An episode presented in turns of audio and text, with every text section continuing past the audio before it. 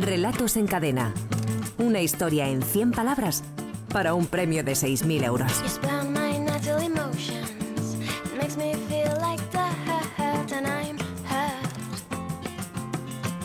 Son las 6 menos cuarto, las 5 menos cuarto en Canarias. Javier Sagarna, director de la Escuela de Escritores. Buenas tardes. Hola, buenas tardes. ¿Qué tal? ¿Qué tal? Hoy tenemos final mensual, ¿eh? Sí, es día de redoble de tambores. Conoceremos ya el nombre de otro u otra de los finalistas para la, gran final de esta, de esta temporada que sigue avanzando.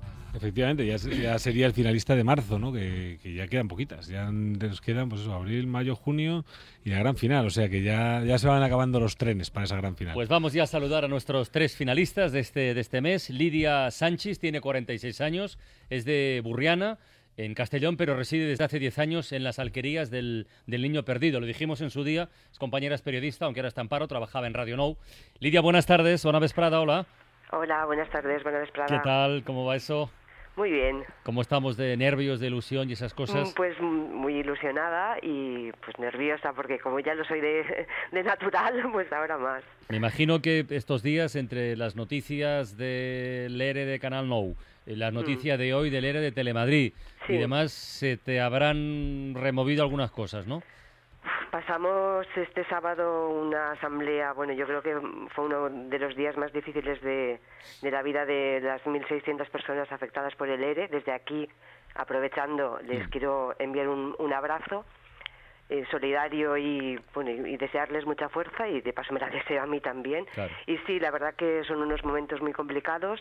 Hoy el ERE de, de Telemadrid, la sentencia, es una buena noticia pero nosotros ahí estamos a ver eh, qué, va, qué va a pasar, si, eh, como sabéis, hay un sindicato que, que no, no, está conforme con, con ese acuerdo al que se llegó y bueno, esto tiene una trayectoria larga porque quiero decir que la lucha, la lucha no ha acabado para nosotros y ahí estamos, vamos a seguir. Muy bien, Lidia, que tengáis mucha suerte eh, en general y tú en particular en, este, en esta final de hoy que, por eso te hemos llamado. Un, beso muy grande. Venga, a ver si hay suerte. Saludamos también a Florencio Meller, que tiene 33 años, que es de, es de Barbastro, aunque reside en Madrid desde hace bastante tiempo, trabaja como ingeniero de telecomunicaciones. Florencio, buenas tardes. Hola, muy buenas tardes. ¿Qué, ¿Qué, hay más esta tarde? ¿Nervios, ilusión? ¿Qué, ¿Cómo estás? A ver, cuenta. No, ambas, ambas. Los nervios los intentamos calmar, pero bueno, esto siempre lo hay. ¿Has salido a correr hoy? Hombre, pues hoy aún no, hoy aún no, espero un poquito más tarde, después del programa. Oye, y si por lo que sea pasas a la final definitiva, ¿correrás con más ganas, te saltarás la carrera o qué vas a hacer? Pues hombre, si salto a la final, igual no vuelvo hoy de, lo que corro. que tengas mucha suerte, amigo. Oye, muchas gracias. Y Ana, Ana Sarrias tiene 44 años, es de Pamplona y trabaja como contable en una empresa. Ana, buenas tardes. Hola, buenas tardes. ¿Qué tal? ¿Cómo va eso? Pues bien, bien. ¿Ya saben tus niñas que hoy estás en esta final mensual? Sí, lo saben, lo saben. ¿Y te están escuchando ahora o se lo contarás después? Se lo contaré luego, sí. Bueno, grábalo por si acaso. a, ver, a ver un poco cuál es el, final. Oye, que tengáis mucha suerte los tres. Hoy hemos invitado como jurado especial a, Diego Moreno, editor de, de Nórdica Libros, ubicada en Madrid. Diego, buenas tardes. Hola Diego, buenas tardes, bienvenido. ¿Qué tal? ¿Qué tal? ¿Cómo va eso? Oye, ¿cuánto tiempo lleváis con, la editorial? Pues eh, ocho años. ¿Ocho añitos ya? ¿Y cuántas personas estáis al frente? Tres, tres personas. Tres personas. ¿Qué, qué, qué es lo que os animó? ¿Qué, qué os motivó a comenzar eh, a meteros en este sector?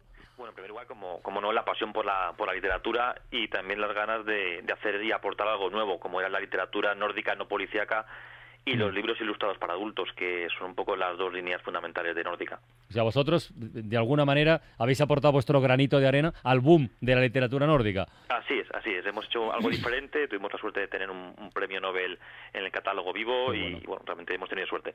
¿Ha habido algún momento en los últimos años, quizá, de eh, de una cierta saturación, pasa con todas las modas, ¿eh? de una cierta saturación y de, a lo mejor, de haber promocionado eh, cosas que están un poquito sobrevaloradas. Con esta etiqueta de la literatura nórdica parece que cabe todo, que, que, vale todo, y como en todo en la vida no es así, ¿no?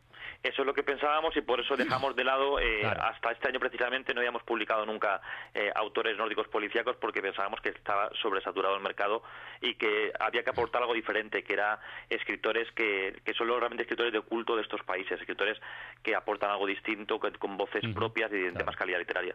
Oye, Diego, eh, un año no así normal de promedio, ¿cuántos libros podéis llegar a publicar? Pues eh, el año pasado hicimos 24 y estaremos como 25 años. Esos son muchos, ¿no? Eh, sí, sí, la verdad es que bastantes. Tenemos eh, bastantes colecciones y realmente bueno, nos va bien y estamos contentos. Oye, y de 24 a 25, en, en, proporción, ¿cómo se distribuiría por títulos? ¿Nos hablas de literatura nórdica, de clásicos?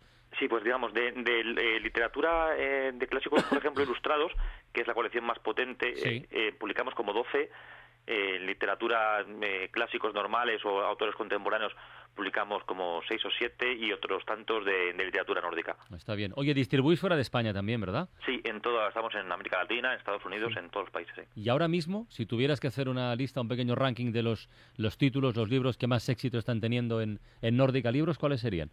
Pues a mí eh, está funcionando muy muy bien este año un autor francés que ha ganado el Goncourt, que se llama Alexandre Postel, con una novela que se titula Un hombre al margen, que es una auténtica maravilla. Un hombre al margen. Un hombre al margen, ¿De qué va esto, Diego? Pues es un libro realmente muy actual, porque trata de un profesor al que le acusan de, haber descargado eh, pornografía, y el, libro no va sobre la pornografía infantil, sino cómo la sociedad te, aparta cuando, o te estigmatiza cuando te acusan de algo tan grave, y cómo cuesta mucho volver a, estar en la sociedad, o es, prácticamente imposible. Está bien, el concurso, para, para quien no lo sepa, es un poco, el, es poco nuestro Cervantes, ¿no? En Francia, el, el, premio literario más importante de, Francia, sí. Que está muy bien. ¿Y algún otro título, Diego? Sí, también en poesía que hacemos, le damos mucha importancia a la poesía en el catálogo, sobre todo de poesía ilustrada. Eh, nos ha ido muy bien a Silvia Plath, hemos publicado Tres Mujeres, que es un libro maravilloso, eh, yo creo que, que, es muy recomendable para todo el amante de la, de la poesía. Curiosamente sigue siendo el número uno en ventas ahora mismo en, España en poesía sin duda, sin duda Silvia Plath es una de las de las referencias ahora mismo en la poesía y que la tengáis en el catálogo es todo un lujo, ¿no? Junto con también Thomas Transtromer y alguna gente más que tenéis, ¿no? Sí, sí, para nosotros es un es todo un orgullo publicar poesía que, y que se veamos capaces de vender poesía que la gente piensa que no es posible. Hacemos libros bonitos, bien editados, bien traducidos y realmente que, llegan a muchos lectores. Diego, ¿cómo llevas tú lo de la lectura de, de, cuento corto, de relato breve, de, de microrelato, que es lo que tocamos aquí en este, en este concurso en la ventana? Pues bien y de hecho le damos mucha importancia también en el catálogo. Tenemos eh, muchos títulos de, de microrelato y me, gusta especialmente, sí. Bueno, que sepas que aquí tenemos desde hace temporadas ya un, un magnífico semillero de, de, talento, de, de, creación. Y la verdad que cada semana, ¿eh, Roberto, Javier, iba a decir nos sorprendemos, no es verdad, ya no nos sorprendemos, pero sí nos asombramos y sobre todo nos alegramos del nivel que tienen las propuestas que nos llegan. ¿eh?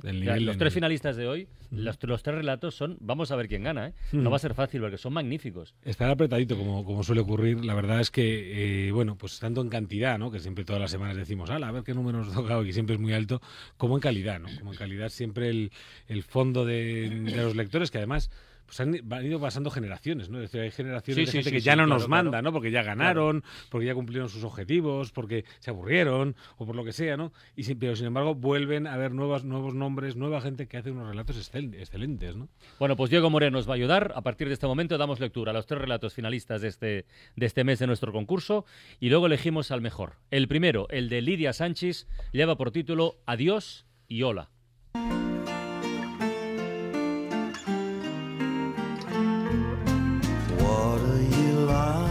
Tanto visitante inesperado me llenó de zozobra. Mi padre, hombre algo tosco y de pocas palabras, nunca tuvo muchos amigos. Pero entre aquel grupo de gente que había acudido al tanatorio a despedirse de él y a darnos el pésame a mi madre y a mí, había bastantes rostros desconocidos. Algunos hombres que supuse amigos de la mili o de la infancia, una mujer rubia y llorosa, otras que la consolaban. De pronto, alguien me puso una mano en el hombro. Me volví y vi a un joven que tenía mis mismos ojos, nuestros mismos ojos. Este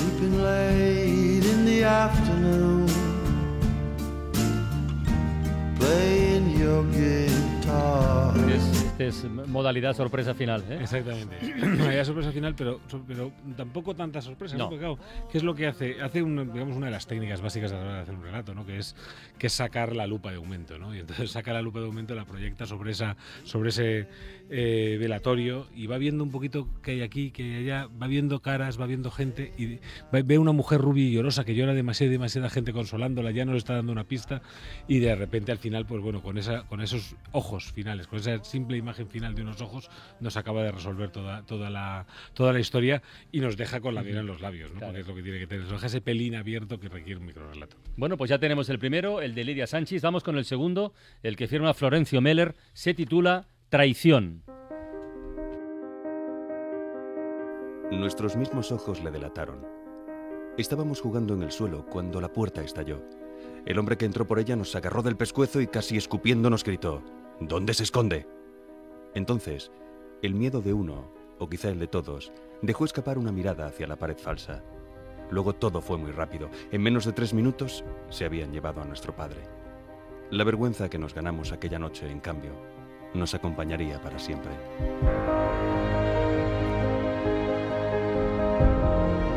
Este además es trepidante. Exacto. Porque desde, desde, la, desde la primera frase, ay, te pone así en una cosa como de, como de tensión, ¿no? Eh, nuestros ojos le delataron, estábamos jugando, el hombre entró, nos agarró del pescuezo, casi gritó. Exacto, exacto. Está lleno de, ver, lleno de verbos de acción. Todo Un relato vertiginoso. exacto, cada frase son muchos verbos de acción, cada frase. Y de alguna manera sustituye esa lupa de aumento que hablábamos por la acción, ¿no? por, la, por, por, lo trepidante. ¿no?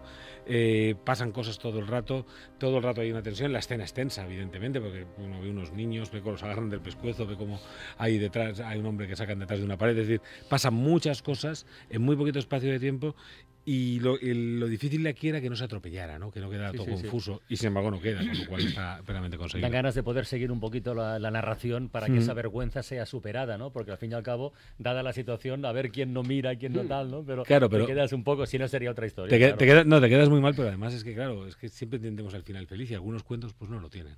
Bueno, vamos con el tercer relato finalista de este mes. Es el más breve de todos, ¿eh? el de Ana Sarrias, se titula Ofensa. La vergüenza que nos ganamos aquella noche, en cambio, nos acompañaría para siempre. Cerró el libro. Si algo odiaba, era esos finales con moralina. Se levantó. Se tomó el tiempo de meter la camisa del pijama por dentro del pantalón y cargó la pistola.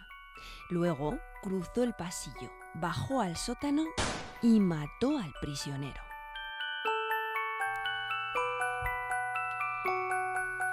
Vaya, eh, lo bueno es y breve.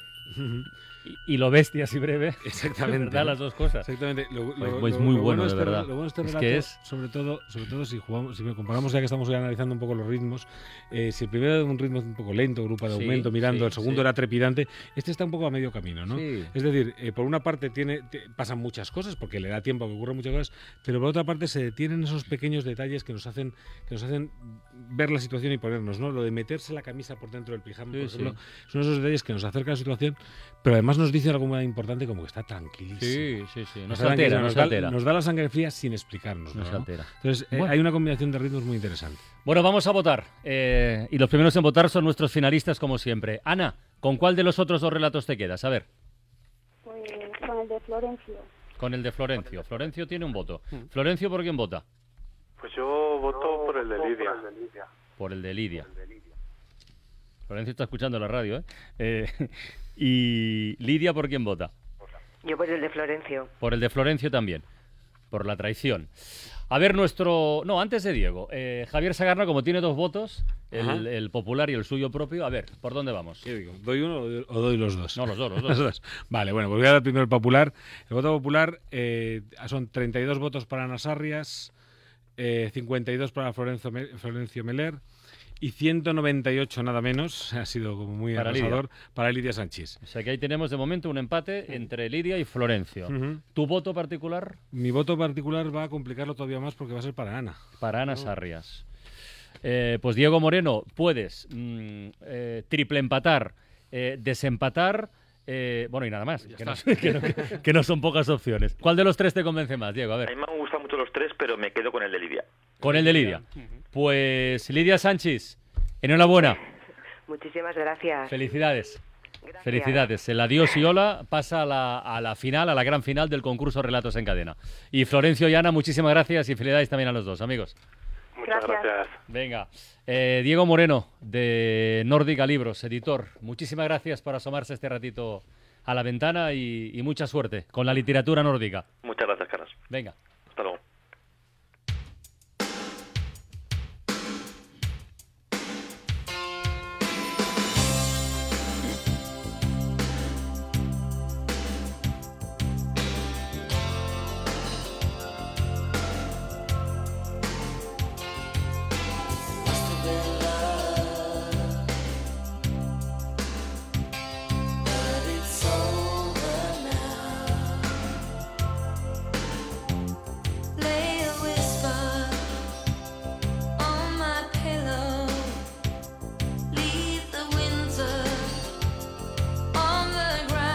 Música nórdica para cerrar, Javier, deberes para los oyentes de cara a la próxima semana. Bueno, pues tenemos la frase, eh, luego cruzó el pasillo, bajó al sótano, bajó al sótano y mató al prisionero. Luego cruzó el pasillo, bajó al sótano y mató al prisionero.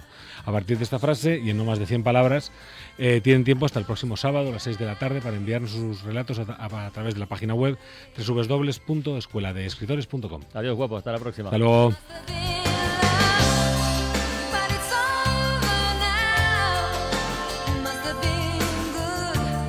La Ventana con Carlas Francino.